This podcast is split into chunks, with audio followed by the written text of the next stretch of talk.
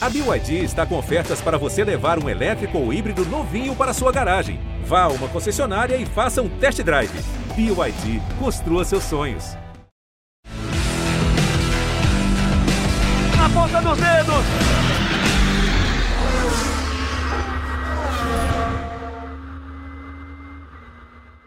Hora de velocidade no GE.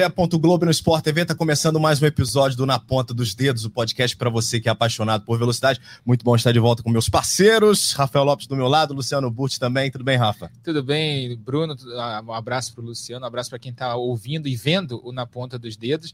O Bruno está de volta, né? Ficou muito tempo ali jogando tênis, uh -huh. negócio de West Estava em Nova York, né? Nos estúdios do Sport Mas em Nova York, né? Narrando as coisas em Nova York mas foi um final de semana bem legal para o automobilismo brasileiro. A gente vai falar disso no programa e vamos projetar também o final de semana que vem, que tem Copa Truck lá em Tarumã, etapa decisiva, rodada dupla, sábado e domingo, claro, com transmissão dos canais Sport TV. Muito bom estar com você, Luciano, mais uma vez. Fala, Bruno. Tamo junto. Fala, Rafa. Estava lá no tênis, velho, mas agora aqui o papo é diferente. Então, é. receta, né, começa de novo.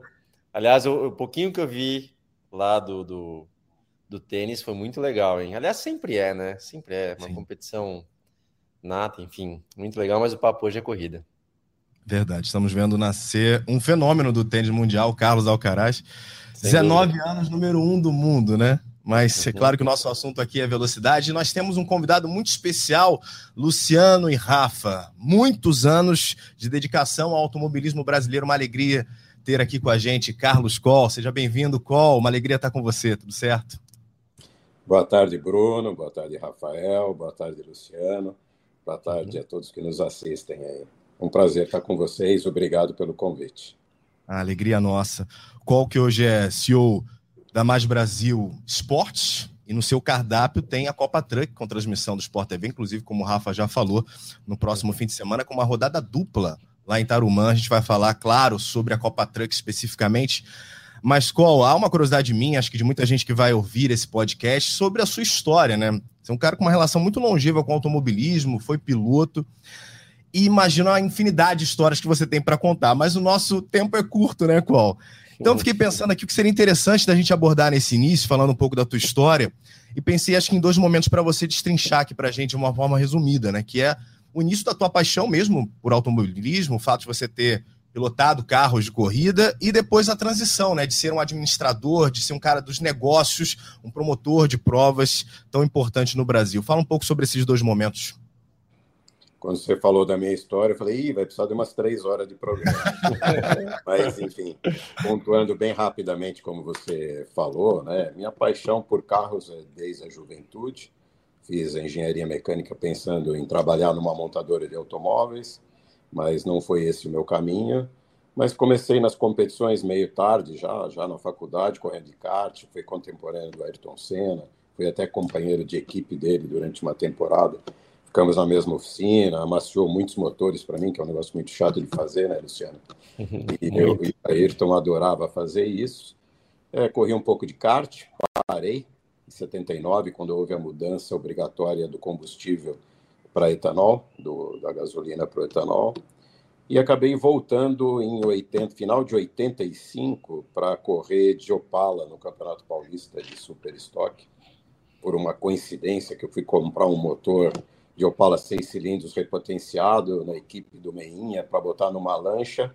Meia hora depois saí de lá com um carro de corrida embaixo do braço e aí comecei comecei a correr ali. Uh, depois um, de um, um, certo tempo, tendo sido campeão paulista, etc., eu fui convidado para correr na Stock. Sugeri a criação da Stock Light. Era um momento difícil para a Stock, tinha um grid muito pequeno, 10, 11 carros estavam em crise a categoria. E aí acabei agregando vários carros, porque me foi permitido sugerir um regulamento e eu levei vários dos amigos que corriam aqui no Paulista para compor o grid da, da antiga categoria B, depois Stock Light. Isso engrossou o grid rapidamente, foram para 15, 18, 20, 22, 25, 28 carros, o grid todo, o que foi um momento importante da história da Stock Car, porque deu ali um, uma injeção de ânimo em uma categoria que estava bastante debilitada. Né? É, acabei sendo o primeiro campeão dessa categoria B em 93 e parei de correr em 95, foi minha última temporada já na categoria principal. Mas à época o Wilson Fittipaldi tinha me convidado para participar de uma de uma comissão, de uma associação de pilotos. Eu acabei ficando ali mesmo, parando de correr e dando uma contribuição ali de, de algumas horas por semana para a categoria através dessa associação. É, depois, em 98, a General Motors anunciou a sua saída. O pessoal ali profissional, Ingo, Chico, Paulão, etc., me pediram para ajudar a eles irem na GM, achar alguma solução. Acabei tendo felicidade em propor um novo projeto para a GM, que acabei assinando um contrato a pedido da GM como promotor pela Vicar, de cinco anos na época, o maior contrato da ocasião, que depois vem sido renovado, sido renovado até agora. Né?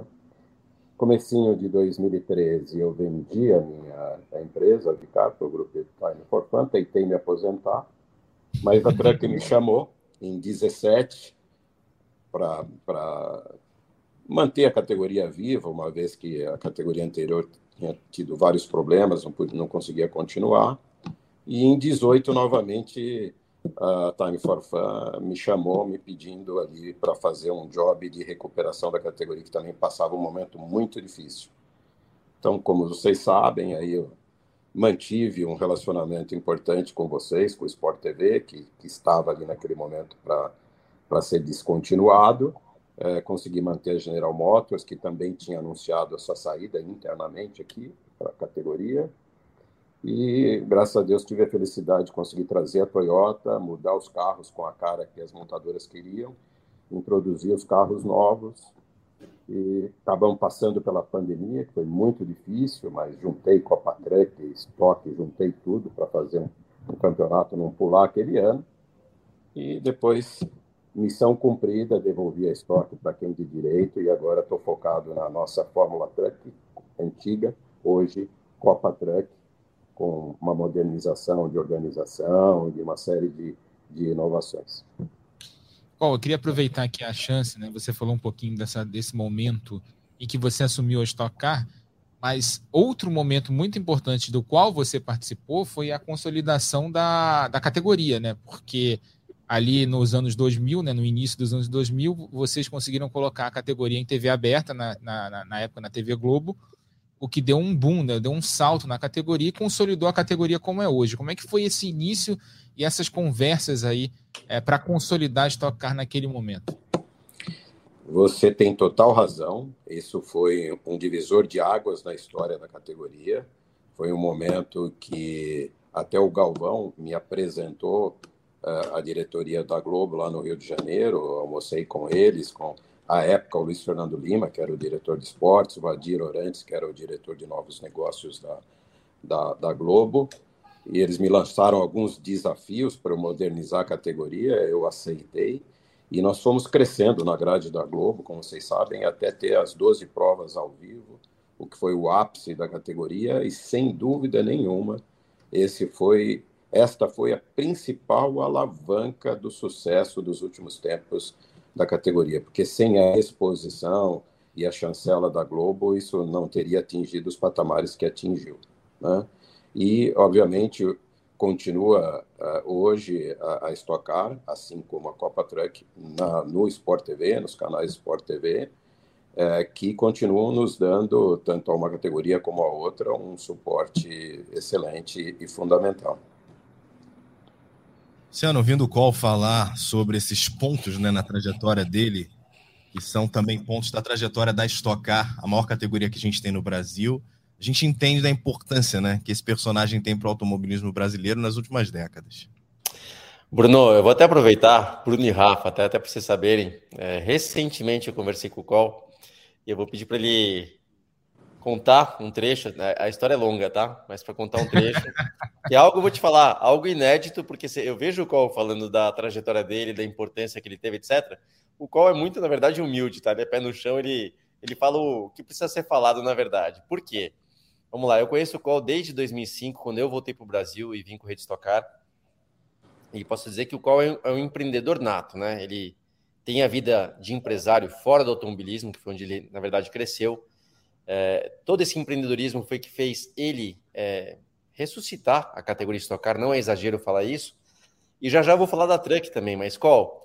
Eu preciso que você conte, né? Eu sei que dá para dar uma resumidinha, a história que você me contou quando você disse aí até um, né, é, rapidamente que a, a GM, né, a Chevrolet tinha desistido da categoria, iria ser da categoria, e, e, o que você fez acontecer, na verdade, até ali no chamado fio do bigode, né, com credibilidade sua, obviamente, que foi o que foi o que fez a categoria, na verdade, continuar. Depois, sim, veio, veio a questão da Globo, etc., que foi o que alavancou. Mas se não tivesse dado o primeiro passo da, da, da Chevrolet GMT, dado o suporte necessário, a categoria teria realmente acabado ali. Conta pra gente qual, aquilo que você já me contou, algo que você nunca contou antes, né? Então seria muito legal a gente saber o que tem por trás aí desses desafios que muita gente pensa, ah, carro de corrida, põe na pista e anda tal. Ninguém faz ideia, né, quais os desafios e as dificuldades que tem por trás. Então, conta pra gente aquilo que você me contou recentemente. Você fala lá no final de 98, quando houve ali a decretação do fim da Stock Car? Isso, que o, o responsável pela GM, me fugiu o nome dele agora, qual? Era você, o diretor que, que me atendeu na ocasião, chamava-se Eduardo Andrade. Né? Não, não, e que esse que você me apresentou recentemente, que a gente até teve uma reunião. Ah, isso, então acho que você está se referindo a outro episódio. Eu vou falar os dois. Esse outro é tá agora. Bom. Tá? Naquela tá época, como uh, na coletiva de imprensa, o André Bier, coletiva de imprensa da, do Salão do Automóvel, ele anunciou, para surpresa de todos, o desligamento da, da GM das competições e a Stock Car naquele momento tinha morrido. Uh, eu fui até a General Motors com o Ingo, o Paulão e o Chico, uh, recebido por esse diretor Eduardo Andrade, perguntei os motivos, ele nos deu, eu pedi uma chance de apresentar o projeto, ele ficou meio assim, mas nos deu uma chance, me deu uma semana, e uma semana apresentei um projeto. Ele gostou do projeto, mas disse: como é que você vai pôr isso de pé financeiramente? Porque você está solicitando uma verba muito menor, nossa, aqui. É, eu disse: eu, eu sei como, mas não sei como te convencer. Ele disse: faz um, um estudo de viabilidade econômica financeira para mim rapidinho, me deu mais uma semana, eu fiz. Ele aprovou, me chamou e disse: ok, vamos fazer é, um ano mais para vocês aprenderem a se virar sozinhos, depois nós estamos. Eu aceitei o desafio de um ano, porém, desde que ele não divulgasse isso para a imprensa, imprensa, que seria um ano só, porque senão estaria decretando a nossa morte daqui a um ano. Né? No fim, ele topou e a gente veio embora. Mais recentemente, no final de 18, quando a Time for Fun me, me chamou, estava com problemas, inclusive na renovação do contrato com o Sport TV, com o Globo, etc., eu estava nos estúdios aí, ou nos escritórios do Sport TV, quando recebi dentro aí do escritório uma chamada desse diretor que você está querendo mencionar, da GM, que na verdade é o vice-presidente de marketing para a América Latina, e é, o Herman, uhum. e, e, me pedindo uma, uma conversa. Eu fui até a GM, eu não o conhecia, porque ele não era da minha época anterior, e assim, cinco minutos de conversa, ah, legal, prazer, tá aqui, papapá, estou te comunicando que a GM está fora do, da Stock Car. Eu falei, a partir de quando? Ele falou, a partir de hoje. Isso era novembro de 18, final de novembro de 18. Eu passou todo um filme na minha cabeça de novo daquela vez anterior e assim num, num lapso, num, num, insight divino, eu fiz a mesma coisa que eu fiz da outra vez, né? Apelei a eles a responsabilidade que eles tinham em relação ao automobilismo, essa categoria, aos empregos todos gerados e tudo mais. E pedi a ele que pensasse e reconsiderasse. Ele me disse que alguns, algumas metas a Vicar não tinham cumprido, e por duas, três, quatro tentativas, dois anos seguidos, não tinha ocorrido, não tinham feito. Eu me comprometi a fazer, e ele me perguntou como, eu expliquei que era trazer uma montadora e mudar os carros. E, e aí ele disse, mas você faria isso? Você eh, se comprometeria com isso? Eu estiquei a mão para ele, fiquei com a mão parada no ar. E aí, por alguns segundos, ficou aquele silêncio tenebroso, minha mão tremendo no ar. e ele esticou a mão e apertou minha mão. Eu falei, então temos um trato, temos um compromisso, eu vou entregar dentro do prazo e o que você está me pedindo. E assim conseguimos, graças a Deus, a somatória dos esforços de toda a nossa equipe, de todas as equipes da Stock Car, que sempre me ajudaram muito, sempre estiveram do meu lado. E a gente cumpriu as metas e com isso a gente conseguiu uma sobrevida e consegui assinar um novo contrato por um novo período que deixei lá assinado com, com a Stock Car, com a Vicar. Tem uma curiosidade, né? Também nunca contei isso, vou contar agora. Vicar, quando abri essa empresa em 1995, não tinha um nome para dar, usei as iniciais da minha mulher e a minha. Ela se chama Virgínia Vicar de Carlos, por isso Vicar. Uhum. E ela e tenho o maior orgulho dela estar tá aí até hoje. Não é mais minha há muito tempo, mas está lá à frente da Stock Car, dessa importantíssima categoria da história do nosso automobilismo. O Col, e conta só aquela, o trecho da, da, de quando os carros foram estrear, que realmente foi assim num prazo muito curto, que o Herman, que nunca tinha ido até a estoque pessoalmente, foi lá no grid, não foi isso? Eu liguei para ele e falei assim, cara, eu sei que você não gosta de vir aqui, você não é, não gosta muito de corrida, mas assim, homem é homem, né? Você apertou minha mão, eu tenho que entregar pessoalmente para você o que você me encomendou. Você vai ter que vir domingo aqui no Autódromo de Interlagos. Ele foi, levou os filhos e não sei o que e tal. Foi, levei ele no grid, apresentei o grid e falei, tá entregue. Ele falou, só tem um problema, tem um Toyota na pole. Eu falei, ah, isso aí já não é problema meu. Mas ficou super satisfeito e foi muito legal. Isso é, obviamente, estar tá revivendo isso aqui ao contar para vocês é muito gratificante para mim. É. Não, e obrigado por compartilhar esse tipo de, de momento né, que você passou e fiquei pensando no, no, nos 20 anos né, de diferença de um, de um momento para outro, né, exatamente 20 anos, em 98, 2018.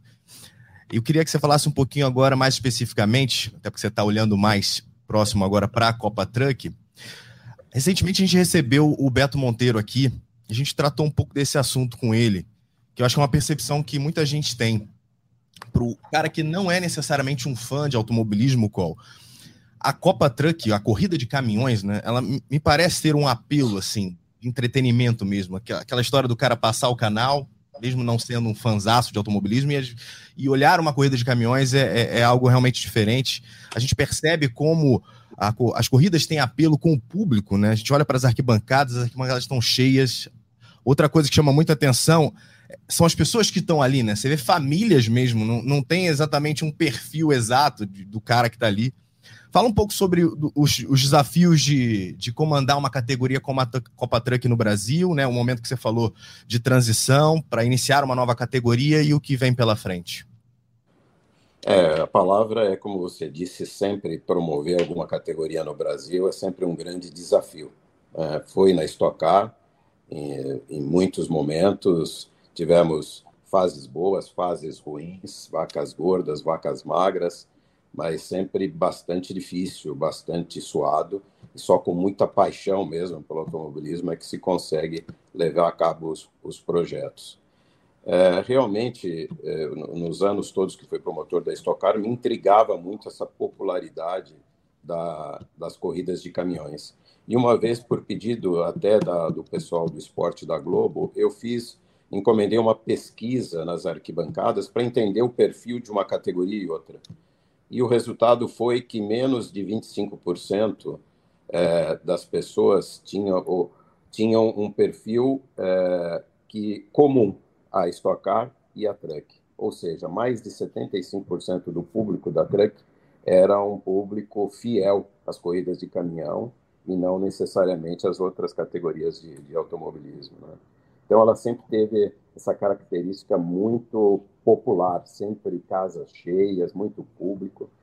E o que eu, qual foi o meu desafio? Primeiro, grande desafio financeiro de tirar a categoria de uma situação muito difícil, deficitária, é, e, e, foi deficitária por algum tempo e ainda pegamos a, a pandemia que nos complicou mais ainda. Mas é, trazer um pouco da minha experiência de organização de eventos e da profissionalização das equipes para essa categoria tão popular, porém sem perder este apelo popular, é, familiar que você destacou, bastante amistoso, que abraça todo o público que vai ali, quer o público de arquibancada, como o público VIP que vai fazer o seu relacionamento lá com as empresas que vão lá para isso. Então a gente tem uma atmosfera muito de abraçar todo mundo que chega no autódromo. As nossas regras são muito mais flexíveis, até no controle de acesso, no que pode andar, onde pode ir, onde não pode. Tudo isso para manter esse espírito de popularidade. Mas, por outro lado, estamos numa pegada, inclusive a partir deste ano, muito em cima do tripé que sustenta o ESG, que está né, vigorando hoje em tudo quanto é empresa, é, preservando o meio ambiente, a área social e a governança. E a, a Truck está trabalhando muito nisso. Vide essa imagem que vocês estão vendo, que a gente conseguiu controlar bastante uh, as emissões visíveis, a antiga chamada fumaça, ou a parte das emissões que é visível, que é a fuligem escura, preta, através de um dispositivo inédito desenvolvido em, é, em parceria com a Tiptronic e a Copatruck, por telemetria online aos comissários que controlam a relação estequiométrica dos motores e o resultado vocês estão vendo aí na tela. Então, a, até aproveitando o gancho que o Bruno falou da questão da, da, da formação da Copa Truck, né? Você falou da questão da, dos problemas financeiros da outra categoria, as equipes acabaram se juntando e te chamaram para liderar esse projeto. Como é que foi esse início, que deve ter sido bem complicado, bem difícil ali para estabelecer uma categoria nova, inclusive com negociações com a CBA, questão de campeonato, chancela, né? Você já tinha uma categoria de caminhões, então tinha, tinha todo essa, esse problema burocrático também, mas claro, a parte econômica e não dá para não perguntar, né? Os anos de pandemia sem público no autódromo, né? Como é que afetou a categoria e como é que vocês fizeram para contornar esse problema? É, na verdade, alguns pilotos começaram, que tinham mais contato comigo, começaram a me ligar pedindo uma reunião. É, três, quatro pilotos insistindo e eu não aceitei, em respeito à empresa promotora da categoria à época, que estava em plena atuação ainda, e não seria ético eu aceitar sequer uma reunião. Então eu sempre neguei, até que num certo ponto me ligou o então presidente da CBA, o Dadai, me comunicando que a empresa havia apresentado um pedido de rescisão contratual com a CBA e insistindo muito para que eu participasse de uma reunião com ele, CBA e os principais pilotos e equipes, pelo menos para dar alguma sugestão, ideia, para ver o que fazer. Desta reunião, assim, aquele bichinho que vocês conhecem que fica na, fica na veia da gente, né? do automobilismo, a gasolina, nesse caso o diesel, acabou me pegando, eu fui sensível ao apelo de todos para não deixar morrer a categoria. É, não pude usar o nome Fórmula Truck, a marca Fórmula Truck, me foi cerceado o uso desse nome, mas a CBA me ofereceu um contrato e para eu criar uma outra marca, outro nome, eu criei a marca Copa Truck e com muita dor no coração, porque a Fórmula Truck teve muitos anos de grande sucesso, total mérito do Aurélio, que foi o idealizador, o criador e, e o promotor, até que infelizmente é, nos deixou. E, e, uma grande responsabilidade né, de manter essa categoria de pé. Tive que fazer muitos investimentos financeiros para mantê-la ali de pé, porque não haviam patrocínios. Né? E na sequência também a pandemia, onde não conseguimos obter os patrocínios. Então foi muito investimento, muita dedicação e baseado sempre primeiramente no amor ao automobilismo. Né? As questões financeiras um dia, se Deus quiser, serão recuperadas. Luciano. É, esse é o ponto qual eu quero falar assim. Aonde está a diferença, qual? É, realmente, assim, na prática, é, o que, que mudou? Porque eu lembro aquela época, eu, eu vou te falar, conheço muito pouco da, da Fórmula Truck, não conheci o Aurélio pessoalmente, mas eu lembro o sucesso que era a categoria até em termos financeiros, né? Era uma categoria rica, que tinham diversas ações, enfim. Eu vi que lá ele surfava uma onda muito, muito boa. O que, que mudou, qual em relação ao mercado, às montadoras, que a Truck, que nem você falou, ela praticamente faliu e você pegou lá do fundo do poço, resgatou. e está trabalhando. Eu, né, tive a felicidade de fazer até uma corrida de truck lá no lugar do Felipe Jafone, a convite do Col também. Pude conhecer de perto. Mas, né, a truck não é aquela truck de antigamente ainda. O que, que mudou, Col, no, no, de novo, mercado, montadora, patrocínio? O que que, onde está esse, esse ato aí para que a categoria volte a ter o sucesso é, comercial mesmo que tinha antigamente? É uma boa pergunta, Luciano. Na verdade, o cenário do mercado de patrocínio do automobilismo em geral mudou muito. A própria Stock Car é, se ressente e se ressentiu principalmente aí nos anos 13, 14, 15, 16, 17, 18, se ressentiu muito por falta das verbas de apoio de patrocínio, trabalhando muitas vezes, ou na maioria do tempo, no vermelho. Então, houve, é, digamos assim, uma, uma, mudança de cenário. Né? Eu não saberia te explicar com precisão todos os motivos, mas, evidentemente, um deles é a perda de espaço é, do automobilismo, da visibilidade do automobilismo é, na, na, mídia em geral.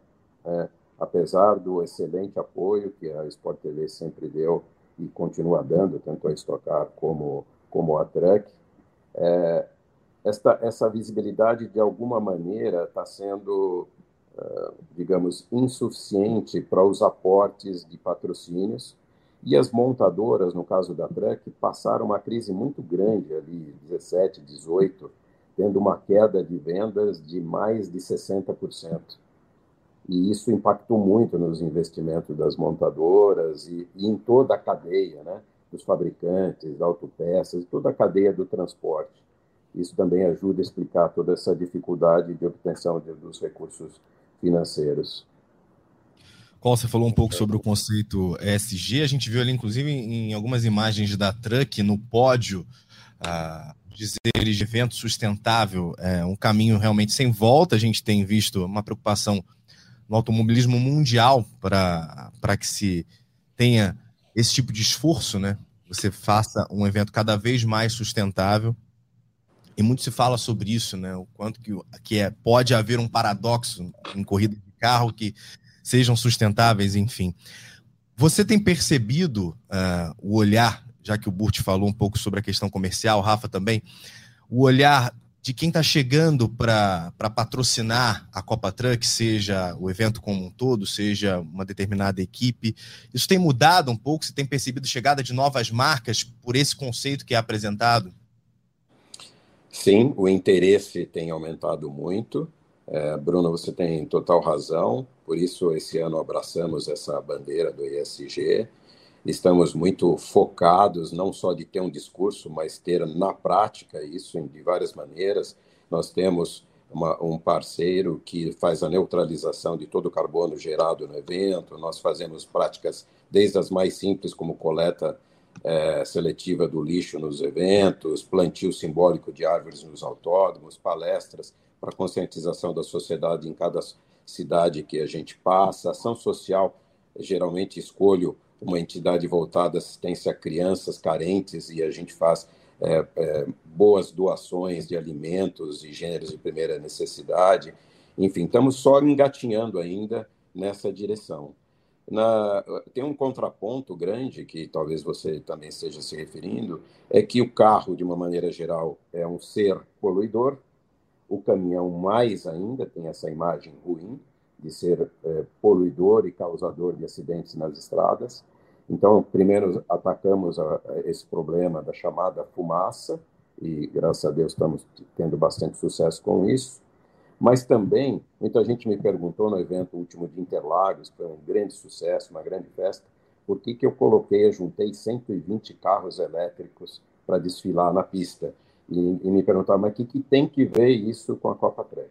Tem muito a ver. É uma grande sinalização de que a Copa Trek está olhando para as energias do futuro, as energias limpas e alternativas, e já está no regulamento desse ano que a Mais Brasil está aberta a receber projetos inovadores no sentido de hibridização, de outros combustíveis tipo gás, enfim, qualquer é, iniciativa que seja trazida para desenvolvimento, que a gente sabe que tem um certo prazo para isso, é, que seja trazido para a competição. A gente está olhando para esse futuro e vai buscar esse futuro e quer contribuir com esse futuro, até como laboratório de ensaio e desenvolvimento para fornecedores, para as montadoras, para todo mundo que está olhando para esse ESG nesse momento. É, falando especificamente desse ano, como é que você está vendo a temporada é, 2022 da Copa Truck, né, bem disputada dentro da pista, e você falou de apoio né, de, de marcas, né, de patrocínio. Hoje você tem três montadoras grandes né, de caminhões envolvidas diretamente no campeonato, né, com apoio oficial, como a Mercedes, a Iveco e a Volkswagen. E, e, isso começou devagar, né, lá no início, em 2017, da Copa Truck, e agora as três montadoras, as três grandes montadoras do grid envolvidas diretamente também no desenvolvimento dos caminhões, apoiando equipes de fábrica. Mas como é que você está vendo isso tudo, né? Esse sucesso nesse, nesse campo, claro, comercial, e a temporada esportivamente nesse ano também, que a gente está chegando no momento decisivo do campeonato agora, nessa etapa de Tarumã. Aos poucos a gente foi conquistando a confiança novamente dessas montadoras. Hoje são importantes parceiras nossas, o que nos traz grande responsabilidade. E vamos continuar nessa linha do desenvolvimento, como eu falei agora, junto com eles. Desenvolvimento tecnológico e sempre com a missão do ESG. É, a competitividade da categoria melhorou bastante, mas ainda está longe do meu gosto. Gostaria de melhorá-la ainda mais, gostaria de aproximar ainda mais esse grid, dar mais oportunidade a todos de, de estarem disputando realmente a competição. É, mas já fizemos um grande avanço.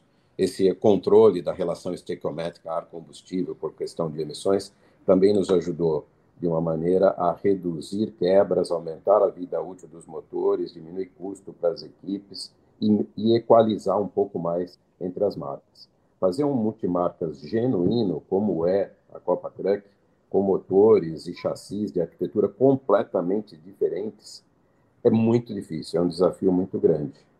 Mas nós estamos trilhando esse caminho, estamos buscando esse caminho e já considero que conseguimos um, um, um bom resultado para esse ano, mas quero avançar mais nisso, mantendo o conceito genuíno do multimarcas. Col, queria te agradecer muito, viu, pela tua participação, tua disponibilidade de falar com a gente. Desde já, sucesso nesses desafios próximos, né? E são muitos. Você já falou sobre o conceito, a questão do evento sustentável. A gente sabe que, de uma forma geral, no mundo inteiro, muito se engatinha ainda sobre isso, né? Isso está ainda ganhando cada vez mais força, então imagino que daqui para frente há muito trabalho. Então, muito obrigado, viu? Nossa, eu que agradeço demais o espaço que vocês cederam para a gente falar um pouco de Copa Truck. Agradeço demais o excelente trabalho profissional que vocês fazem na cobertura do automobilismo em geral, mas especialmente da Copa Truck. Agradeço muito por isso. Parabéns pelo trabalho profissional de vocês. E estou à disposição sempre que, que possível. O Luciano já falou, eu não gosto muito de aparecer, não gosto muito de. Mas, é, obviamente, estarei sempre à disposição de vocês para elucidar qualquer dúvida ou participar de qualquer coisa que vocês precisem, tá bom? Show de bola. Rafa, dá o serviço aí da Copa Truck, final de semana no Sport TV. Final de semana no Sport TV, sábado no 39, né, no Sport TV 1, né, que não, a gente não fala Sport TV 1, no Sport TV, 2 da tarde, transmissão ao vivo, e no domingo no Sport TV 2, 1 e meia, a rodada dupla, né, duas corridas no sábado e duas corridas no domingo, ah, pega fogo, né, a gente vai ter os, os candidatos ao título sendo definidos nesse fim de semana para a grande final que vai ser em Goiânia. A gente se despede do Col, agradece muito a participação dele seguimos aqui no nosso podcast Na Ponta dos Dedos para falar sobre outros assuntos também tão importantes. Tivemos título brasileiro no último fim de semana. A Fórmula 2, que é o último degrau antes da Fórmula 1, viu um brasileiro ser coroado. Felipe Drogovic, campeão por antecedência, um campeonato espetacular do Drogovic. Rafa, Queria que você falasse um pouco sobre a conquista dele e já com essa grande notícia, logo depois de sabermos da conquista do Drogovic, o fato dele agora ser um piloto Aston Martin, Aston Martin que está começando um, um projeto para jovens pilotos e ele que vai estar como piloto de desenvolvimento na temporada que vem. Exatamente, foi o ano do Felipe Drogovic lá na Fórmula 2, ele teve uma grande temporada, dominou o ano, né, foi o piloto que mais venceu e ganhou esse título com méritos. Não foi um grande fim de semana para ele lá em Monza, mas ele não precisava de um grande resultado lá. Apenas bastava que o Theo Pourchaire, que era o grande rival dele, piloto da Arte Grand Prix, uma das principais equipes da categoria, lembrando, para a gente até dar um pouco da dimensão do campeonato, né, do que ele fez. Ele está no terceiro ano dele de categoria na Fórmula 2, é, não é o período normal em que um piloto fica por lá. Né, quando o piloto é campeão no primeiro ano, e a gente estava conversando sobre isso aqui em outro programa com o Luciano, que primeiro ano ele é um fenômeno, geralmente as equipes de Fórmula 1 vêm em cima dele, vêm em cima desses pilotos para pegar e levar logo para a Fórmula 1. No segundo ano é mais ou menos o normal, você se adapta no primeiro ano, no segundo ano parte para o título. O Felipe teve um problema no segundo ano, foi para uma equipe que não conseguiu dar, fazer dois bons carros, apenas um carro, que foi justamente do Gil Guanyu, que está na Fórmula 1 hoje. E nesse terceiro ano voltou para a MP Motorsports, que é uma equipe média, de médio investimento, inclusive não tinha pilotos para aquela vaga e chamou o Drogovic justamente pelo trabalho que ele tinha feito no primeiro ano dele na Fórmula 2 com a equipe e encaixou tudo, né? Tudo se encaixou. O trabalho dele com engenheiro, ele fez um grande, uma grande temporada, foi campeão em Monza com méritos, né? Ganhou esse título num final de semana super simbólico para o automobilismo brasileiro que em, si, em, que se comemorou 50 anos do primeiro título do Emerson Fittipaldi na Fórmula 1. Drogovic agora na Aston Martin, é, também é aquela coisa, né? A gente tem que botar o pé no chão, falar a realidade. Ele vai ser um piloto de desenvolvimento, vai andar no simulador, vai fazer um ou outro treino livre. Inclusive, parece que ele deve andar no treino livre de Abu Dhabi no fim do ano, na última corrida do ano, e vai fazer o teste de jovens pilotos logo na sequência, né, que é na semana seguinte. E é um dos reservas. E eu estava até, inclusive, falando sobre isso no, ontem na, nas mídias sociais, né?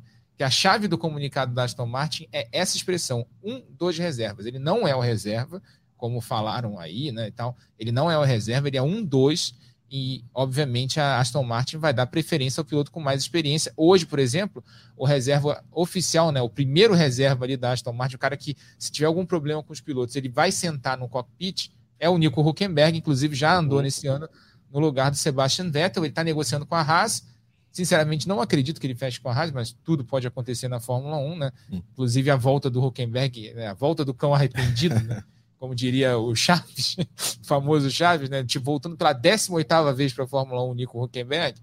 Mas é, é, é, eu acho que criar expectativas demais sobre o Drogovic nesse momento é jogar contra a carreira dele. Ele está lá, está ligado a uma equipe de Fórmula 1, isso é muito importante, é um grande feito para ele, mas ele não, acho que a gente, como comunicador, né, como jornalista, o Luciano como comentarista aqui, como ex-piloto, acho que a gente não pode criar uma expectativa que ele não vai poder cumprir. Vai ser pior para ele, para a carreira dele, a gente falar, ah, ele vai estar tá na Fórmula 1 em breve. Não, calma, é, é, é, o primeiro passo. Ele foi lá, vai ser reserva da Aston Martin, um dos reservas, vai ser piloto de desenvolvimento, vai andar muito em simulador, vai fazer uns trein um treino ou outro, vai fazer teste de jovens pilotos essa é a realidade, eu acho que é aí que a gente tem que se apoiar. Só para lembrar, né, até para comparar, a gente tem o Pietro Fittipaldi como reserva da Haas, e ele só andou pela equipe americana quando o Grosjean não teve efetivamente condições de sentar no cockpit, que foi naqueles grandes prêmios de, de Sakir, né, no fim do ano de 2020, e depois no de Abu Dhabi também no fim do ano de 2020. Então, essa é a realidade. A gente tem que ir com calma. Já foi um passo Drogovic conseguir uma vaga na Fórmula 1 como piloto de desenvolvimento mas não criem expectativas excessivas. Nós somos privilegiados de trabalhar com o Luciano, não só porque ele é bom demais no que ele faz, Rafa, porque a gente uhum. consegue uhum. consultá-lo também, né? É, é um, de vez em quando a gente faz uma consulta ao Luciano Burti, e quando a gente fala de categoria de base, é, a gente sempre pergunta para o Luciano como é que era lá, Luciano, naquela época, como é que a galera observava a categoria uhum. que seria ali a, o último degrau antes da Fórmula 1, que já mudou de nome algumas vezes, hoje é a Fórmula 2 acho que, Luciano, olhando para o que aconteceu nesse fim de semana, não só valorizando a conquista do Drogovic, mas o que eu achei mais importante é que a notícia, a informação de que ele estaria vinculado com uma equipe da Fórmula 1, seja a posição que for, desenvolvimento, piloto reserva, ela veio rápido, né? A gente não viveu um momento de expectativa, de ansiedade, sem ter notícias sobre o que iria acontecer até o fim do ano. Ele já com o título conquistado. Bruno, é, é, hoje hoje está muito hoje difícil, tá muito pelo, seguinte, pelo tá? seguinte, tá? Ah, na minha época, eu estou falando agora de, eu cheguei à Fórmula 1 em 2000, né, como piloto de teste da da Jaguar. A gente está vendo o Drogovic comemorando, né? De fora do carro, Ele ficou de fora da, da, da corrida na, na, primeira volta, teve um toque, ficou ali assistindo e esperou o final para justamente ver que na pontuação ele já tinha o título garantido. Então tá aí a comemoração. Mas vamos lá. Naquela época que eu, então até 2000, qual que era a grande vantagem que eu tinha? Por exemplo, eu pulei da Fórmula 3 para a Fórmula 1. Mas por que eu dei esse pulo? Por que, que eu não precisei fazer na época a, a Fórmula 3000, que era o equivalente, tá aí, ó, tá aí o toque do Drogovic, quebrou a suspensão dianteira. Por que, que eu não tive que fazer a Fórmula 3000, que é uh, exatamente como a Fórmula 2 hoje em dia? Por quê?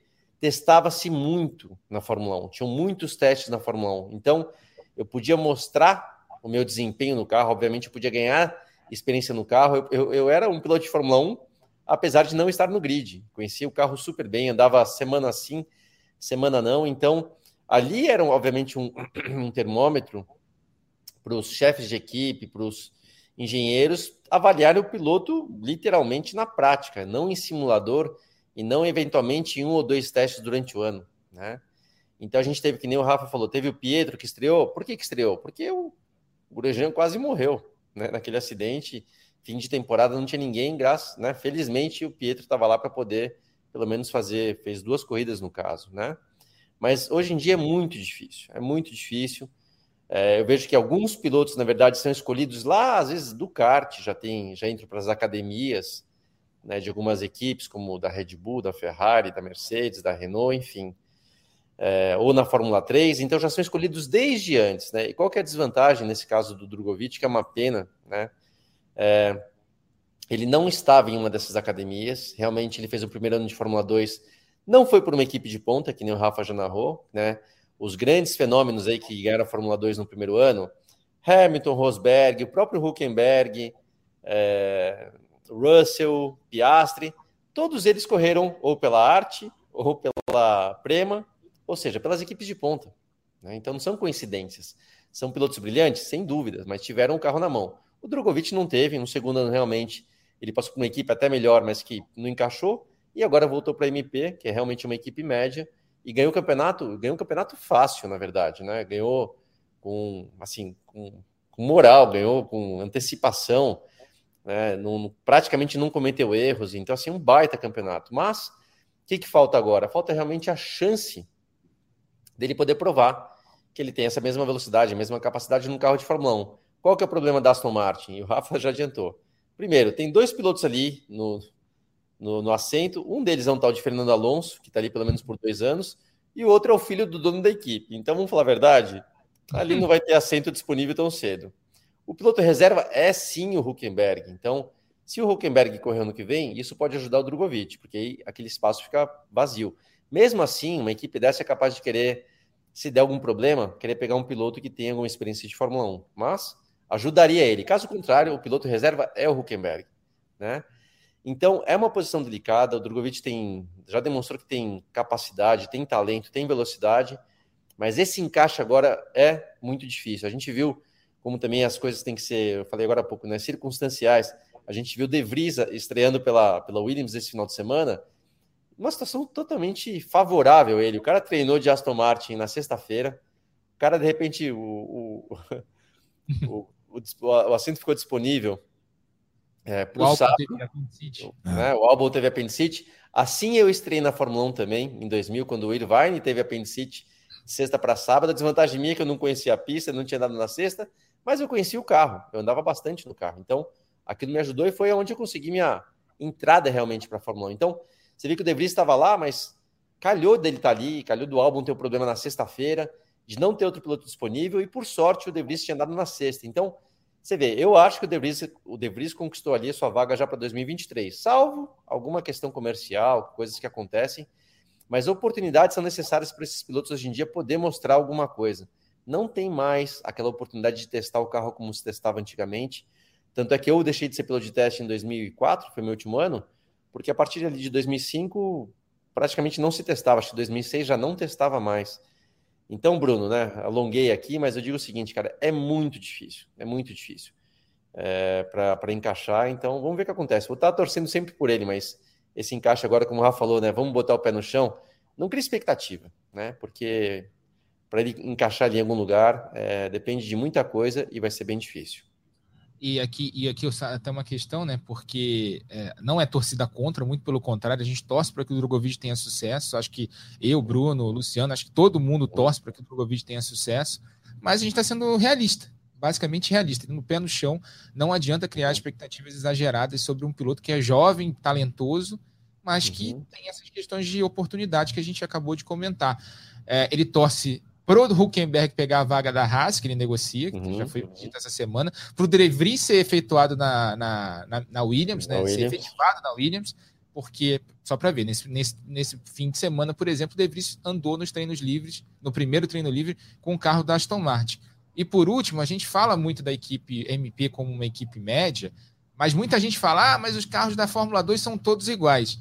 Luciano fala aqui sempre da Stock Car, né? Os carros não são iguais, quer dizer, são iguais no, na, na especificação técnica, mesmo motor, mesmo chassi, mas a, o material humano, a parte de engenharia, a parte como a equipe tem dinheiro para desenvolver ali o trabalho, é completamente diferente. A arte, a Prema são equipes ricas, têm dinheiro, formam grandes pilotos há muitos anos, os principais pilotos sempre vão correr nessas equipes e as outras equipes ficam ali é, na meiuca, ali tentando se sobreviver. A MP esse ano conseguiu um ponto totalmente fora da curva, uma equipe média, como a gente disse. Outro destaque que a gente tem que falar também de Fórmula 2 é o trabalho do Enzo Fittipaldi na Charrus, que é uma das piores equipes do campeonato, e ele tem chances reais em Abu Dhabi terminar no top 3 do campeonato, no primeiro ano dele ali completo na categoria. O Enzo está fazendo também um grande trabalho. Foi um ano muito bom para os brasileiros na Fórmula 2 é, para a gente, antes de ouvir o Drogovic, né, que o Bruno vai chamar, inclusive a sonora que a gente tem dele falando sobre o trabalho dele na Aston Martin, mas foi um ano muito bom para os dois brasileiros da Fórmula 2. Aproveitar então para ouvir o Drogovic, agora já como piloto Aston Martin. I'm Felipe Drogovic, 2022 Formula 2 champion and the first driver to join the Aston Martin's Young Driver program. I'm really pleased to join in Aston Martin F1 team. I think it will be a great step for me to join in the F1 paddock and hopefully this team will help me to progress a lot uh, in my next steps. So I'll be doing also the Abu Dhabi Young Driver Test. I think it will be also really cool to get some miles uh, into yeah, this car, which is quite different from what I'm what I was used to in F2. So yeah, hopefully one full day of testing will help me a lot as well. I'll be doing some also simulator work for the team, which should help them a lot. That's my goal as well, to, to develop as a driver and also try to develop the team. So yeah, hopefully my experience will contribute to that. So as a member of the Aston Martin Young Drivers Program, uh, I'll also take on the role of uh, reserve driver for 2023.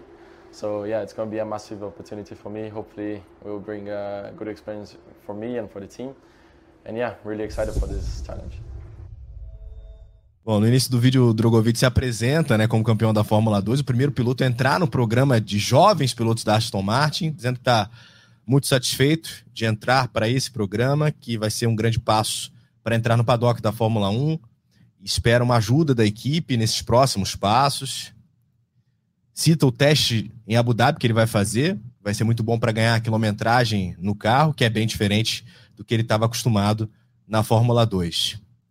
Fala sobre um dia inteiro de teste que vai ajudar muito e também vai fazer alguns trabalhos no simulador para a equipe que também vai ajudar. Que esse é o objetivo dele, evoluir como piloto e também ajudar naturalmente no desenvolvimento da equipe. Ele vai ter uma função também de reserva em 2023 como parte do programa.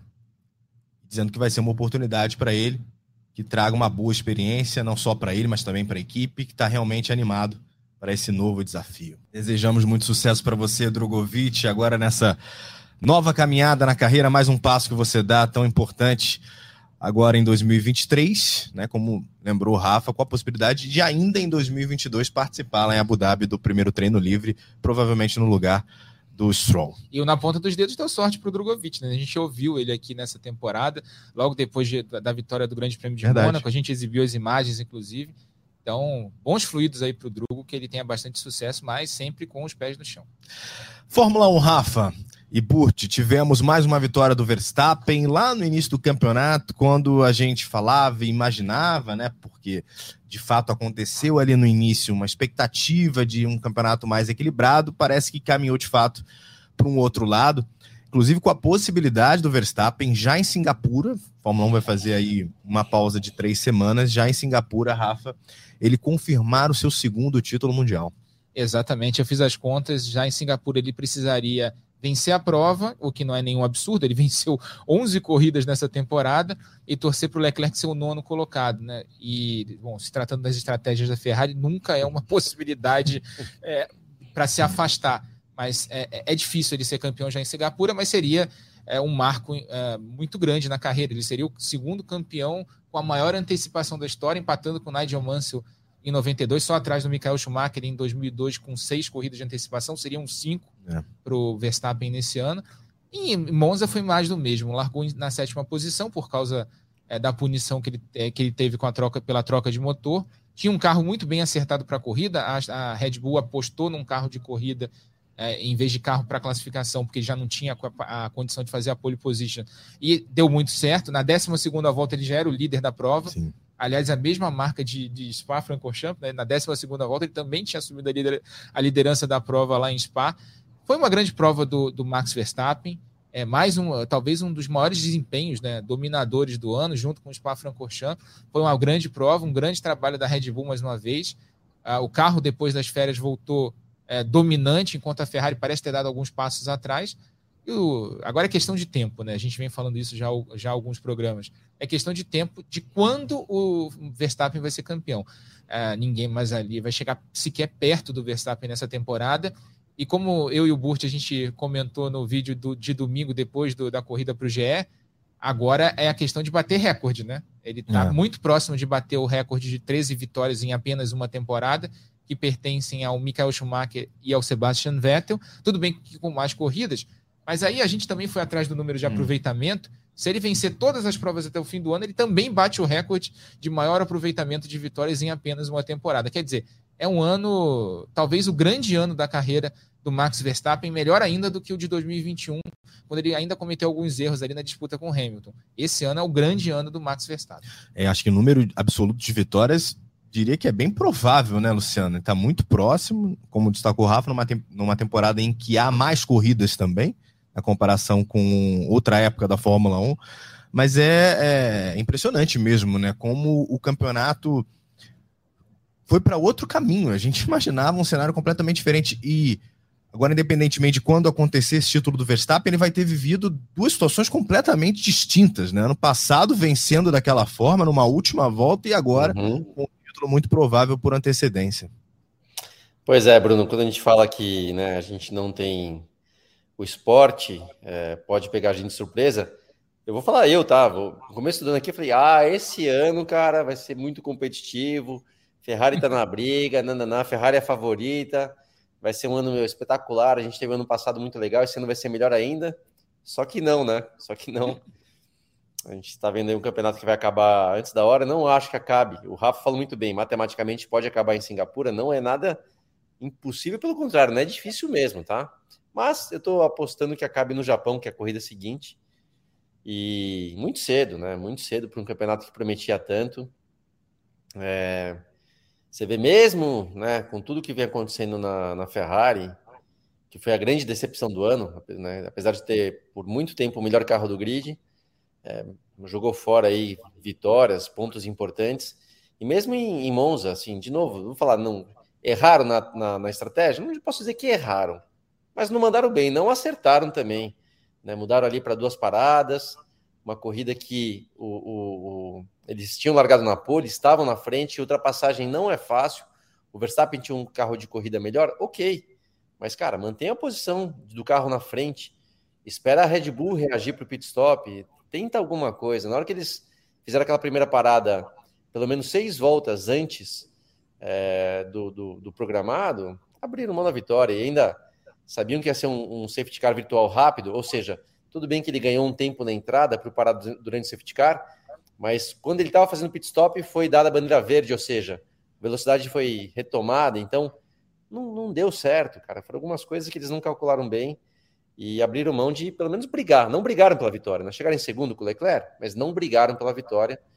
Então, uma decepção, um campeonato que prometia muito e que vai acabar, vamos falar a verdade, meio sem graça. É, falando um pouquinho sobre o Nick De Vries, né, Rafa? E um pouco também sobre esse assunto que a gente tratou agora há pouco sobre o Drogovic, o De Vries, com o que ele fez na Fórmula 2, quando ele participou da Fórmula 2, se imaginava que o caminho natural para ele fosse já chegar à Fórmula 1, né? Ele precisou fazer um outro caminho, foi campeão mundial na Fórmula E e agora muito provavelmente voltando com uma situação até provável de, de ter mais destaque. E, e é, é, curioso, né? Quando você vai olhar para esse tipo de, de relação que vai se tomando dentro da Fórmula 1, os caminhos que, que, que, a vida de cada piloto vai traçando. Ele chega lá, é, é eleito o piloto do dia, por conta da saída de um outro piloto que teve apendicite, aliás, falando do álbum. Ah, apesar de ser uma cirurgia relativamente comum e uma cirurgia de emergência, que é para retirada do apêndice, ele teve uma complicação né, pós-cirúrgica. Insuficiência respiratória, foi entubado, foi para UTI, mas já está melhor, segundo a Williams. A Williams soltou uma nota na segunda-feira é, contando tudo o que aconteceu, que é, de, que é raro na Fórmula 1, nessa, esse nível de transparência. Mas eles falaram lá que ele teve um problema, foi entubado, mas já estava tava na UTI, mas já tinha, já estava respirando pelos próprios meios, né? foi uma complicação com anestesia e tal. Pronta a recuperação ao Alexander Albon e até pode pintar uma vaga para o De Vries na próxima corrida em uhum. Singapura, porque né, foi, uma, foi um algo muito grave ali que aconteceu com o Albon. Não sei se ele vai se recuperar a tempo é, da próxima corrida, ainda, Ô, ainda que a próxima corrida seja daqui a três semanas. Fala, Lu. Você quer saber a verdade? Tomara que não pinte essa oportunidade. Aquilo que eu falo, tá? Ele foi para Monza, totalmente inesperado. Uma pista excelente para o carro da Williams, que é um carro é o carro mais veloz de reta, não é o, é um carro médio, um carro pelo menos médio em Monza, mas de médio para bom. Se for para Singapura, pista que requer downforce, o carro vai ser o pior, talvez, aí no grid. Então, pro De Vries, cara, tomara que o álbum se recupere, tomara que o álbum vai lá, tomara que vai lá, coitado, né? Assim, o álbum que com certeza teria entrado no Q3 no GP de, da Itália, teria marcado bons pontos. Lá em Singapura, provavelmente não vai nem passar do Q1, se passar no máximo pro Q2 e olhe lá. Então, assim, pro De Vries é melhor que, que o álbum se recupere, e a gente torce, obviamente, para que o álbum se recupere primeiro de tudo, mas para a carreira dele, cara, deixa carimbado essa, esses pontos espetaculares que ele conseguiu ali da forma né, brilhante e deixa quieto, porque o que vale é sempre a sua última corrida. A hora que ele for lá, no passado uhum. Q1 em Singapura, e chega lá em décimo, sexto, etc., já dá uma apagada, entendeu? E até o Williams, né? O Joss Capito, né? Que é o chefe da, da, equipe, da equipe Williams, deixou as portas abertas para o De Vries para que ele continue na equipe como titular na próxima temporada. Seria na vaga, obviamente, do, do Nicolau Latifi, né? Que vem fazendo temporadas ruins. Aliás, uma curiosidade, né? O Latifi é o 21 primeiro colocado de um campeonato de 20 pilotos, né? ele está na frente, né? ele tá na frente só do Nico Huckenberg, que andou no início do ano e conseguiu resultados piores do que ele, mas o De Vries, com uma corrida, já ultrapassou o Latifi na, na pontuação do campeonato. O De Vries, aliás, só para a gente encerrar o assunto De Vries, né, que está acabando já o programa, mas o De Vries tem uma trajetória muito parecida com a do Drogovic na Fórmula 2. Ele foi campeão no terceiro ano também, só que aí correndo na arte, né, numa das principais equipes, mas era um piloto muito irregular né, nos primeiros dois anos. No terceiro ano foi muito é, regular e conseguiu bons resultados ali. Também foi campeão por antecipação, só que no Grande Prêmio da Rússia, na etapa da Rússia e agora na Fórmula E foi campeão da Fórmula E em 2021, né, no, no, na temporada primeiro título da Mercedes lá na Fórmula E, mas em 2022, nessa temporada que a gente acompanhou muito de perto, teve uma temporada muito de altos e baixos, né? É uma, uma é uma tônica da carreira dele, né? Ele vai muito bem no ano, aí vai altos e baixos no, no, no outro ano, talvez por isso até não tenha conseguido uma chance na Fórmula 1 antes dessa é, provável vaga que ele vai ter em 2023. Mas é um piloto muito bom, um piloto muito rápido. A gente viu isso na, na categoria de carros elétricos, viu agora nesse fim de semana. Teve um carro em boas condições para conseguir pontos. Ele foi lá entregou os pontos que ele tinha que entregar, um nono lugar muito bom para o carro da Williams. Agora é ver se ele vai conseguir a vaga de titular no ano que vem. Mas é um piloto ali que, certamente, se a gente trocar De Vries por Latifi, é um, é um ganho para o grid da Fórmula 1. É um piloto muito melhor do que o Latifi é, o Nick De Vries. Então, eu torço também, assim como o Luciano, para que o De Vries consiga uma vaga. É um piloto muito bom. A gente acompanhou aqui de perto no Sport TV. Eu quero muito que ele consiga essa vaga na Fórmula 1 em 2023. A gente não torce como jornalista, né? Mas não tem como não torcer é. para o De Vries depois do que ele fez nesse fim de semana. Rafa, valeu, hein? Obrigado, Bruno. Obrigado aos ouvintes Na Ponta dos Dedos. Um abraço para o Luciano. Mais uma vez, Tamo junto aqui no podcast. E, ó, fica, não fica ausente muito tempo, não, cara. Fala com o pessoal da escala. Volta lá. mais vezes. Valeu, Luciano. Valeu, Bruno. Valeu, Rafa. Muito legal hoje, tá? A gente chamou o Carlos Coll, um dos caras que eu vou te falar que eu mais admiro aqui no automobilismo brasileiro, que muita gente, pouca gente conhece, pouca gente vê ele, mas que teve ali por trás de uma categoria que eu corri por 11 anos, né, na Stock Car, e devo muito ao Col, né, por tudo que fez na parte comercial da categoria, na parte de estrutura e na parte de segurança também, que evoluiu bastante, né, a estoque, os autódromos. Então, fiquei muito feliz da gente ter esse programa com ele, tá? Valeu, Bruno. Valeu, Rafa. Valeu, agradecendo o Luciano, o Rafa. Lembrando que esse podcast tem a produção do Lucas Sayol, a edição do Rafael Bizarello, a coordenação do Rafael Barros e a gerência do André Amaral. Velocidade nos canais Globo, emoção na pista. Ponta dos dedos,